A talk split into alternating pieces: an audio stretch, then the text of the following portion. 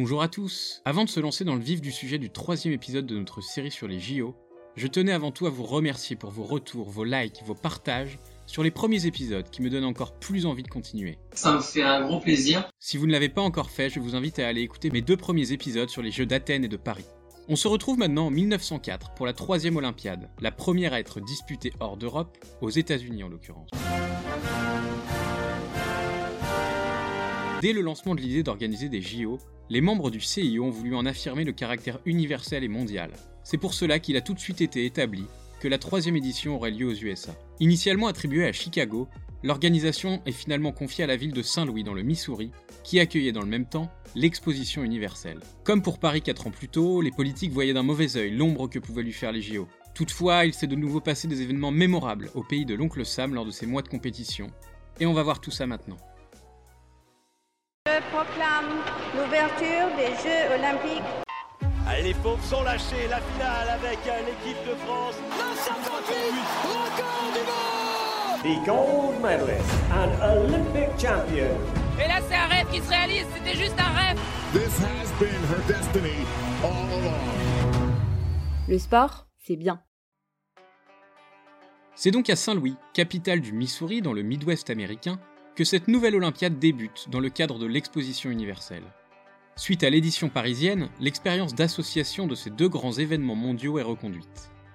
Bon, je vais pas vous répéter ce que je vous ai dit lors de mon podcast précédent sur les Jeux 1900 de Paris, mais en gros, vous avez d'un côté les politiques qui trouvent ça génial, car cela ne fait pas d'ombre à l'exposition universelle, cela met en valeur la vigueur des sportives, gratifiant leur effort et leur talent, cela permet en plus un développement réel de l'audience et de la popularité des JO. De l'autre côté, les fondateurs des Jeux, Coubertin en tête, font un peu les rageux et ne sont absolument pas fans de l'idée qui dénature complètement leur événement. Nul, nul, nul, nul Quasiment 5 mois de compétition, des épreuves réservées aux étudiants, d'autres aux amateurs, bref. On est loin du haut niveau et de l'atmosphère de compétition que l'on connaît aujourd'hui. En tous les cas, durant ces Jeux, les États-Unis, hôtes de l'événement, raflent quasiment tout, s'adjugeant 242 des 273 médailles mises en jeu. 23-0 C'est la piquette, Jack Malgré un programme peu compréhensible, certaines épreuves et certains sportifs sont entrés dans la légende. Lors du marathon, comme à Athènes, on relève un cas de triche assez improbable, puisque Fred Lortz, qui franchit la ligne en premier, fut disqualifié après avoir parcouru la majeure partie de la course dans une automobile. Beaucoup plus facile du coup. C'est finalement son compatriote américain Thomas X qui recevra la médaille d'or. Un autre américain a marqué à tout jamais l'histoire des JO, le gymnaste George Pfizer. Il réalisa l'exploit de remporter 6 médailles, dont 3 d'or en gymnastique, et tout ça avec une jambe de bois. en effet, dans sa jeunesse, il dut être amputé de la jambe gauche suite à un grave accident, ce qui ne l'empêcha pas de continuer à pratiquer le sport. Après avoir longuement travaillé comme comptable, il rejoint un jour le club de gymnastique local à Saint-Louis, en 1902, et décida de s'entraîner pour les JO prévus deux ans plus tard. Grâce à une détermination folle et un talent hors norme, il s'imposera sur les épreuves de saut de cheval, de montée de corde et des barres parallèles. Il recevra du coup trois médailles d'or. Or, c'est lors de cette troisième Olympiade que les premières médailles apparaissent sur les podiums olympiques. De forme ronde, on y voit à l'avers, ou au recto si vous préférez, un athlète dénudé, levant le bras gauche et tenant dans sa main une couronne de laurier. Le symbole antique de la victoire. En gros, à cette époque, si t'as pas une couronne de laurier à 50 ans, t'as raté ta vie. Au verso, le fameux revers de la médaille, on y voit la déesse grecque Nike, déesse de la victoire, surplombant un globe terrestre avec, elle aussi, une couronne de laurier à la main. Cette tradition de médailles remises aux trois premiers perdure encore aujourd'hui et s'est même largement diffusée à tous les sports. Petite anecdote en plus, à l'époque, la tradition voulait que tous les athlètes, officiels, et plus largement toutes les personnes impliquées dans l'organisation des Jeux, recevaient une médaille de participation, de forme octogonale. En plus des médailles, au fur et à mesure de l'histoire des JO, de nouveaux éléments se sont ajoutés à l'événement pour en devenir de véritables symboles. Moi aujourd'hui par exemple, dès qu'on me parle des Jeux, la première chose qui me vient en tête c'est le drapeau olympique, avec ses cinq anneaux, bleu, rouge, vert, jaune et noir sur fond blanc. Or, il n'était pas présent à l'origine. Il fut créé quelques années après les Jeux de Saint-Louis, en 1913, à l'initiative de Pierre de Coubertin, toujours le même. Ce drapeau se veut le symbole de l'universalisme des Jeux qui doivent toucher tout le monde. Ainsi, les cinq anneaux de même taille qui s'entrelacent représentent les cinq continents et, associés au fond blanc, ces six couleurs représentent toutes les nations, car tous les pays du monde ont au moins l'une de ces couleurs dans leur drapeau. Contrairement à ce qui est souvent rapporté, les couleurs des anneaux ne caractérisent pas chacune un seul continent. Genre moi j'avoue, quand j'étais petit, je pensais que le rouge c'était pour l'Amérique, le noir pour l'Afrique, le jaune pour l'Asie, le bleu pour l'Europe et le vert pour l'Océanie. Mais en fait pas du tout.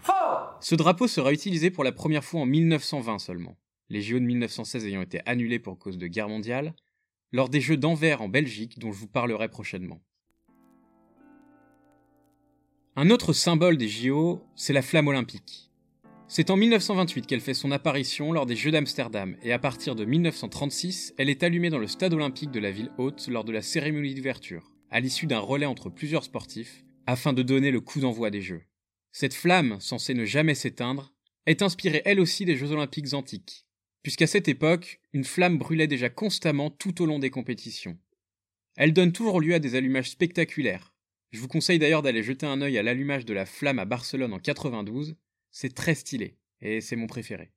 Elle se veut aussi le symbole de la persistance des valeurs olympiques, qui ne meurent jamais, et je sais pas vous, mais moi, je trouve ça assez beau. C'est de toute beauté Et les valeurs olympiques, justement Est-ce que vous les connaissez? Figurez-vous qu'elles sont au nombre de trois. Le respect, l'amitié et l'excellence. Bon, ça fait toujours un peu bateau ce genre de valeurs. On se doutait bien que ça allait pas être hypocrisie, violence et tricherie, mais ça représente assez bien, à mon avis, ce que doit être le sport. Enfin, le dernier symbole des JO, sans doute moins connu que les précédents, c'est leur devise. Et elle, pourtant, elle est là depuis 1896. Elle a été créée par, je vous le donne en mille, Pierre de Coubertin, et est composée de trois mots latins. Situs, Altus, Fortus. Bon, si vous avez fait du latin en cinquième, vous avez peut-être compris. Pour les autres, ces trois mots signifient plus vite, plus haut, plus fort. C'est sûrement ça qui a inspiré Olivier Mine dans Fort Boyard. Plus loin on peut noter que cette devise est moins orientée sur l'amitié et le respect que sur l'excellence, et est réellement portée sur la performance, n'étant finalement pas tellement dans l'esprit coubertin qu'on nous ressort à toutes les sauces. Si peu de faits sportifs restent dans les mémoires au cours de ces JO de Saint-Louis, ils ont été les premiers à voir ces champions et ces championnes récompensés d'une médaille, ouvrant la voie à de nombreux symboles qui se sont peu à peu ancrés dans la culture olympique. J'espère que vous en savez maintenant un peu plus sur tous ces symboles et que ça vous aidera à être incollable sur les questions sport au Trivial Poursuite. Lors du prochain épisode, on se rendra à Londres, où les jeux vont retrouver leur place d'événement en tant que tels, et seront même largement développés en accueillant de nouveaux sports. Je vous raconterai tout ça la semaine prochaine, et d'ici là, bonne semaine à toutes et à tous. Vous avez aimé? Retrouvez tous nos podcasts sur lesportcestbien.com, mais aussi sur Spotify, Deezer ou Apple Podcasts. Si vous le souhaitez, n'hésitez pas à noter, liker et partager nos contenus autour de vous et à nous suivre sur Instagram et Facebook. Le sport, c'est bien.